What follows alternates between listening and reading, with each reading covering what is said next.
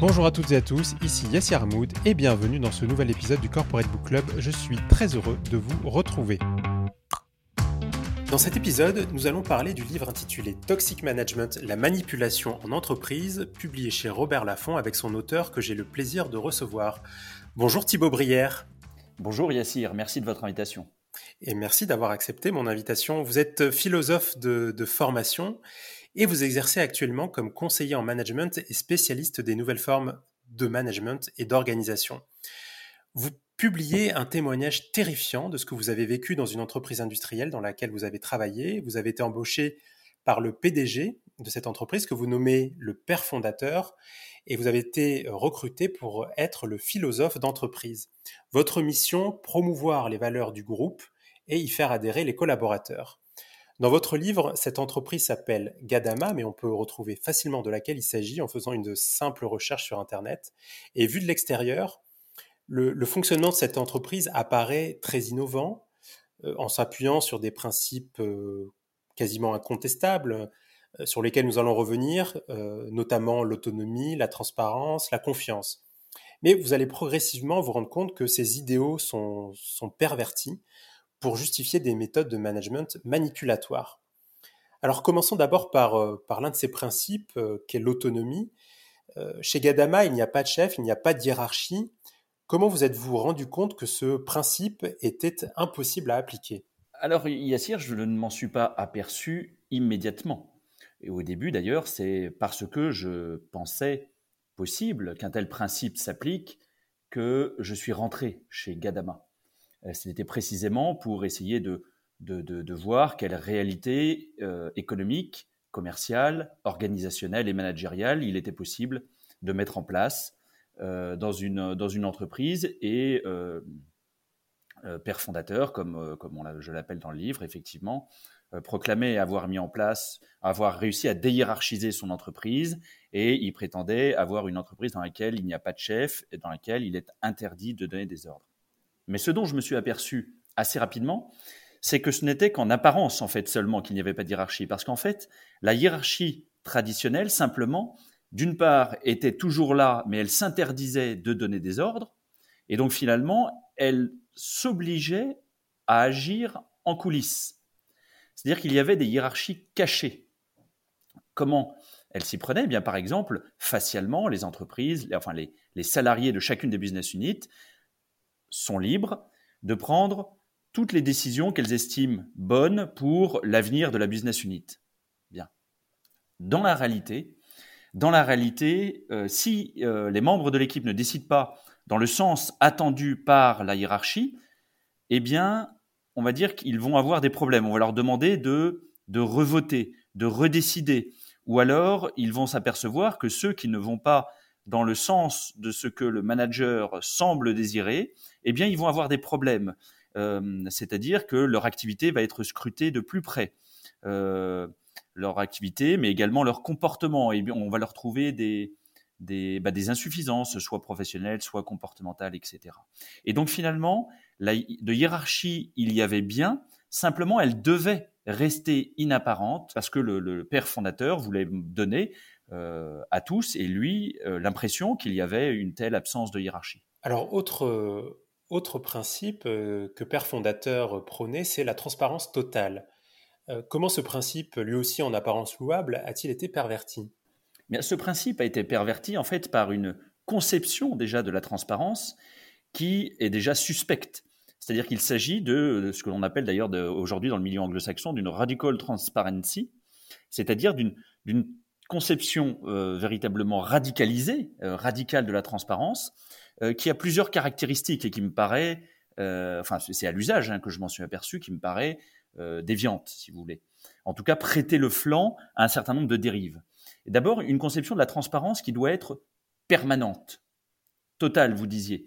C'est-à-dire que dans tout votre temps de travail, eh bien, vous êtes enregistré, filmé, les, les, les réunions euh, donne lieu à des comptes rendus extrêmement détaillés qui eux-mêmes sont euh, mis en ligne dans l'intranet et qui sont partagés à toutes les business units de manière à ce que tout le monde puisse, euh, puisse en bénéficier.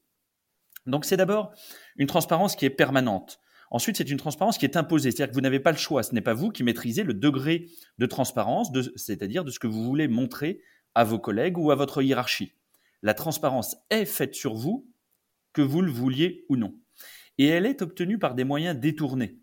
Euh, des moyens détournés, par exemple, euh, on va essayer, euh, chez Gadama notamment, de, de recouper ce que vous montrez de vous lorsque vous vous savez surveiller avec ce que l'on peut capter de vous lorsque vous vous croyez non surveillé. Et c'est la raison pour laquelle sont, par exemple, organisées chez Gadama des sessions, des sessions de libération de la parole, euh, qui peuvent avoir lieu, par exemple, à Paris, sur un bateau-mouche ou dans un lieu agréable, où vous vous croyez justement, et c'est l'objet, en dehors euh, du cadre de travail. Et l'objet, c'est bah, justement de pouvoir vous voir dans un, dans un cadre de, où vous êtes mmh spontané. Et de manière à pouvoir recouper ça. Et euh, il y a deux autres manières de, pouvoir également euh, faire la transparence euh, sur vous, c'est-à-dire en recoupant les données recueillies officiellement avec ce type de données recueillies officieusement, notamment par exemple en brisant l'anonymat sur des, des, questionnaires, le questionnaire annuel qui est demandé, enfin que les salariés doivent remplir tous les ans au sujet de leur manager officiellement. Oui, l'évaluation à 360 degrés qui normalement doit être une sorte d'évaluation à 360 qui est censée être anonyme. Et là, eh bien, euh, ponctuellement, en tout cas, enfin moi je me suis aperçu, en tout cas à l'usage, que j'avais, moi, euh, en tant que philosophe de l'entreprise, euh, accès aux réponses des uns et des autres. Et donc si moi, philosophe de l'entreprise, y avait accès, naturellement, d'autres y avaient très, certainement accès. Ensuite, on m'a dit que ce devait être un bug, que c'était certainement résolu. Et puis en fait, je me suis aperçu un peu de, plus de, temps, de temps plus tard que ça n'était pas résolu. Et donc, le fait de pouvoir briser l'anonymat, permet de comparer ce que vous dites lorsque vous croyez que vos réponses sont anonymes avec ce que vous dites lorsque vous savez que vous êtes en, surveillance ou en tout cas en pleine transparence. Et dernier point, en fait, on demande régulièrement chez Gadama aux formateurs des formations, donc aux animateurs des formations au savoir-être et au management, on leur demande discrètement ensuite de faire un débrief auprès de la direction sur qui a dit quoi, qui est euh, dans la philosophie d'entreprise et qui ne l'est pas. Et ça, ce n'est pas annoncé naturellement aux participants euh, des formations. Euh, mais voilà, comme il y a en tout cas cette impression que tout ce qui se dit en formation reste en formation, eh bien, les gens vont peut-être avoir une langue davantage déliée lorsqu'ils se trouvent en formation, mais finalement, ce qu'ils vont dire, leurs propos, vont se trouver captés. Et puis, dernier élément de cette caractérisation du type de transparence à l'œuvre, comme je l'ai vu chez Gadama, c'est qu'elle est, en fait, Yassir, unilatérale, c'est-à-dire qu'elle n'est pas à 360 degrés. C'est le haut de, la pyramide aplatie qui fait la transparence sur le bas, mais le bas, lui, n'a pas le, même degré d'information, de connaissance de ce que fait le haut de la pyramide. Vous dénoncez euh, aussi l'exercice d'une emprise et d'une manipulation euh, qui sont euh, à l'origine de ce management toxique. Comment se sont-elles exercées sur les salariés? Alors effectivement, c'est un, un point essentiel de, de, mon livre, la Toxic Management. Euh, l'emprise d'abord, ce phénomène d'emprise hein, qui, a été, qui est entré dans le code pénal en 2020. Donc c'est quelque chose euh, dont euh, l'analyse... On en parle pour le, pour le harcèlement notamment. Enfin, oui, pour, oui, et notamment dans le cadre de, d'emprise, dans le cadre de couple. Oui, c'est ça, voilà, dans les... Dans les relations conjugales. Exactement, voilà. Dans le cadre de, de relations conjugales, et moi je ne trouverais pas aberrant euh, que cette notion d'emprise puisse être, dans certains cas naturellement et sans doute extrêmes, étendue euh, à la sphère professionnelle. Pourquoi? Parce que ce que j'observe, moi, non seulement chez Gadama, qui elle est comme la pointe avancée de ce qui est censé se faire aujourd'hui de mieux en termes de management, eh bien je le retrouve euh, dans beaucoup de grandes et moyennes entreprises dans lesquelles j'interviens. Ce qui permet l'emprise, Yassir, c'est l'amour. C'est l'amour, c'est-à-dire que les entreprises aujourd'hui demandent de plus en plus à leurs salariés un investissement affectif personnel. Et ça donne lieu, du coup, depuis peut-être euh, bientôt deux décennies, à ce que l'on appelle un management par les valeurs, un management par le sens, par la mission, par la raison d'être. On va, demander, on va, on va chercher à s'attacher une adhésion personnelle des membres de l'organisation. On recherche. On appelle aussi l'engagement. Hein. Vous critiquez ce terme d'engagement. Oui, enfin, je le critique. Euh, justement, il peut y avoir une bonne conception, mais le problème, c'est qu'il peut y avoir euh, le, concept même d'engagement, en tout cas, prête davantage le flanc à un certain nombre de dérives que j'ai observées, du coup, très concrètement, chez l'entreprise anonymisée sous le nom de Gadama. Et donc, on recherche, vous le disiez, Yassir, non seulement désormais des gens motivés mais engagés, mais le vocabulaire ne, est, révélateur. On cherche également à avoir des gens alignés c'est-à-dire dont les croyances personnelles sont alignées avec les croyances de l'organisation qui les emploie. Des gens qui se défoncent au travail parce qu'ils ont conscience de contribuer à quelque chose de plus élevé, à la défense de la planète, euh, à l'intérêt général. Des gens finalement qui ont foi en leur entreprise. Et du coup, je vais jusqu'à, dans, dans, Toxic Management, employer euh, le terme de moine soldat de l'entreprise. Euh, et, pourquoi ce terme, qui au début me paraissait fort, m'a mmh paru euh, assez adapté, c'est que ce que j'ai très clairement euh, observé chez Gadama et que je vois également dans un certain nombre de grandes et moyennes entreprises, c'est de plus en plus de personnes qui acceptent de faire des heures supplémentaires non payées, de travailler de manière quasi bénévole, en dehors des heures de travail, etc., parce qu'ils sont devenus des croyants. Ils sont devenus convaincus de la, du, bien fondé de des, des finalités poursuivies par l'organisation qui les emploie. Bref, ils en viennent à devenir quasiment comme des adeptes. Et je pose cette question, finalement, les sectes ne sont-elles pas elles aussi des sociétés commerciales cherchant à manipuler les croyances des gens au profit d'intérêts personnels? Et quelle différence alors avec cette sorte de, de, de fanatisme corporel, de nationalisme corporel, comme j'en parle également dans, euh, dans Toxic Management, avec cette sorte de nationalisme euh, développé au sein des grandes entreprises sous couvert d'une culture d'entreprise, d'une acculturation de plus en plus profonde des salariés. Ce que vous dites justement sur, les, sur cette euh, ressemblance avec les sectes est, intéressant, notamment, alors on, laissera chacun juge de, de, ce que vous dites et, par certains aspects, ce que vous dites et, sur l'entreprise Gadama est, vraiment fondé hein, quand on lit votre, votre témoignage. Et notamment, je prends un exemple, hein, euh, par exemple, Véronique, qui est responsable de, de l'audit dans l'entreprise et qui révèle volontairement lors d'une réunion de service qu'elle a eu une liaison avec un autre salarié. Donc là, on sent vraiment aussi vraiment l'emprise euh, que peut avoir le fonctionnement de, de l'entreprise sur, euh, sur une, une, salariée euh, et qui ressemble, qui ressemble effectivement à une dérive sectaire. Oui, tout, tout, à fait, tout à fait, Yassir. À, à, quoi j'ajouterais que cette, même cette même salariée, en fait, dont, je parle, à un moment, va se trouver licenciée après avoir été euh, à de nombreuses reprises, de, de, mon point de vue en tout cas, euh, véritablement maltraitée en interne. À terme, elle a fini placardisée. Euh, on lui a causé toutes sortes de tracas. Elle finit licenciée. Et puis même licenciée, elle continue de protester. Mais je suis comme vous, je suis des vôtres. Et elle continuait de d'attester, de vouloir attester de sa bonne foi. Et donc les séances d'autocritique en interne sont monnaie courante. C'est-à-dire qu'au nom de la transparence, au nom de la confiance mutuelle que l'on se doit entre collègues d'une même business unit, eh l'entreprise vous demande tous les mois non seulement de dire à vos collègues ce que vous avez fait de bien au cours du mois écoulé, mais également tout ce que vous avez pu faire de mal. De sorte que finalement, lorsque l'entreprise voudra se séparer de vous, votre dossier RH sera tout constitué, puisque mois après mois, vous aurez apporté tous les éléments. Euh, votre auto-accusation, ce que vous appelez l'auto-accusation. Exactement montrant que vous êtes euh, insuffisant professionnellement, que vous étiez engagé à faire ceci, que vous n'avez pas fait, etc. Et alors là, c'était pour répondre à votre question sur la notion d'emprise. Pour ce qui est de la manipulation, très rapidement, il y a, notamment chez Gadama, et c'est très en vogue hein, dans la plupart des grandes et moyennes organisations, le fait qu'aujourd'hui, il faut passer par les pairs et non par le père, c'est-à-dire le supérieur, ou par l'expert. C'est-à-dire que tout doit se faire le plus possible, en tout cas de manière horizontale et non plus euh, par le haut. Euh, eh bien, ce type de messages managériaux était matraqué, et c'était ce que euh, Père Fondateur appelait le billard à trois bandes.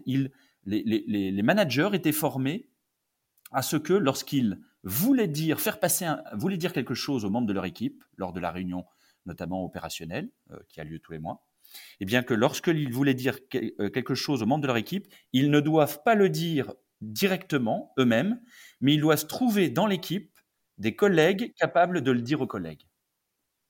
Parce que bah, parce que justement, il ne doit plus y avoir de hiérarchie et donc les, injonctions, si vous voulez, managériales ne doivent plus venir du haut vers le bas, mais ils doivent venir de manière latérale par les pairs. Et donc, il s'agit de passer quelques coups de fil, généralement en amont de la réunion, pour, pour essayer de détecter qui, alors ça sera peut-être Brigitte, qui sera le mieux à même de faire passer le message à Jean-Louis que, par exemple, eh bien, il doit changer d'attitude ou ou gérer euh, la relation client d'une manière différente, etc.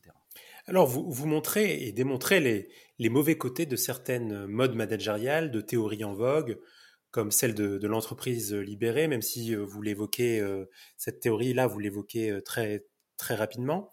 Est-ce à dire qu'il y a du bon dans les anciennes méthodes de, management? Est-ce que, est que finalement, dans l'ancien monde du travail, on a des, choses à garder, à conserver?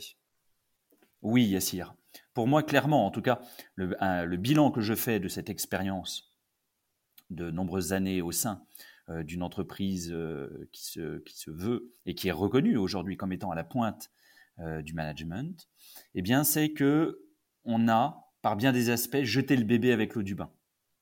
C'est-à-dire du fait qu'il y avait et qu'il y a toujours eu dans les organisations de mauvais chefs, de petits chefs, de mauvais exercices de l'autorité, de mauvaise mise en œuvre de la hiérarchie, eh bien, on a supprimé toute hiérarchie, supprimé euh, toute notion de, chef, etc.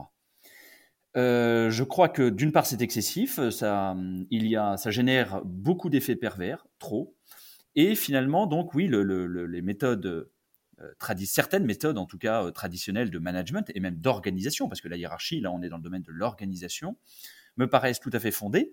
En revanche, ce qu'il faut, c'est travailler à éduquer davantage euh, les, managers, à faire en sorte qu'ils soient davantage formés à un bon exercice, eux, euh, du management, voire du leadership, d'une part, et que d'autre part, les salariés eux-mêmes soient davantage formés à une juste compréhension de l'obéissance.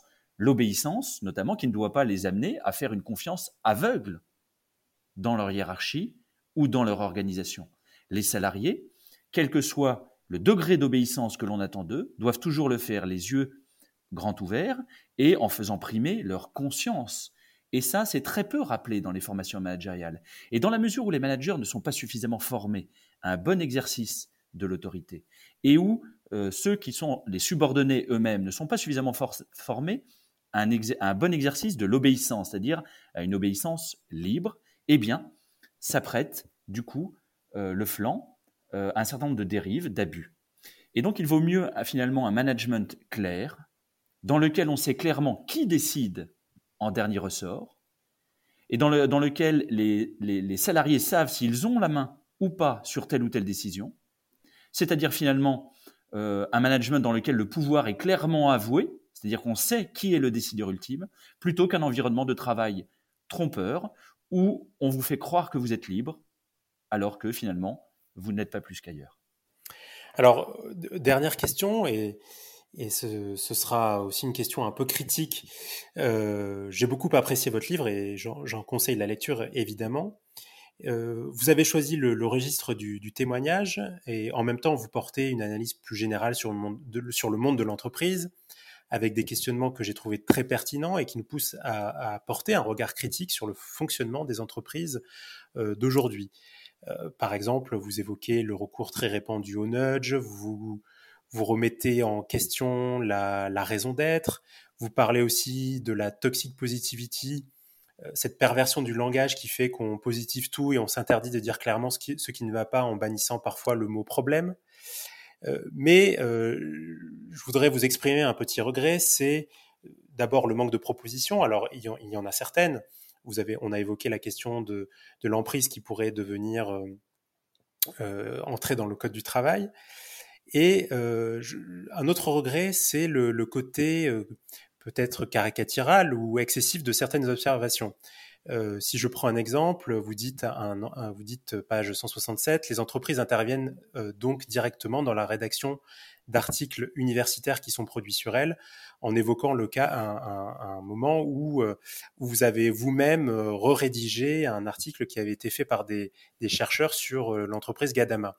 Autre exemple, vous, critiquez aussi les visions d'entreprise qui sont souvent euh, euh, mises en exergue sur les sites, internet des entreprises ou dans toutes les communications. Et vous dites que, euh, je cite, la plupart du temps, cette prétendue vision d'entreprise est en fait celle de la direction dont on s'efforce de faire en sorte a posteriori qu'elle soit partagée par le plus grand nombre, en interne aussi bien qu'à l'extérieur, en d'autres temps et d'autres lieux, moins policés, on eût parlé de propagande.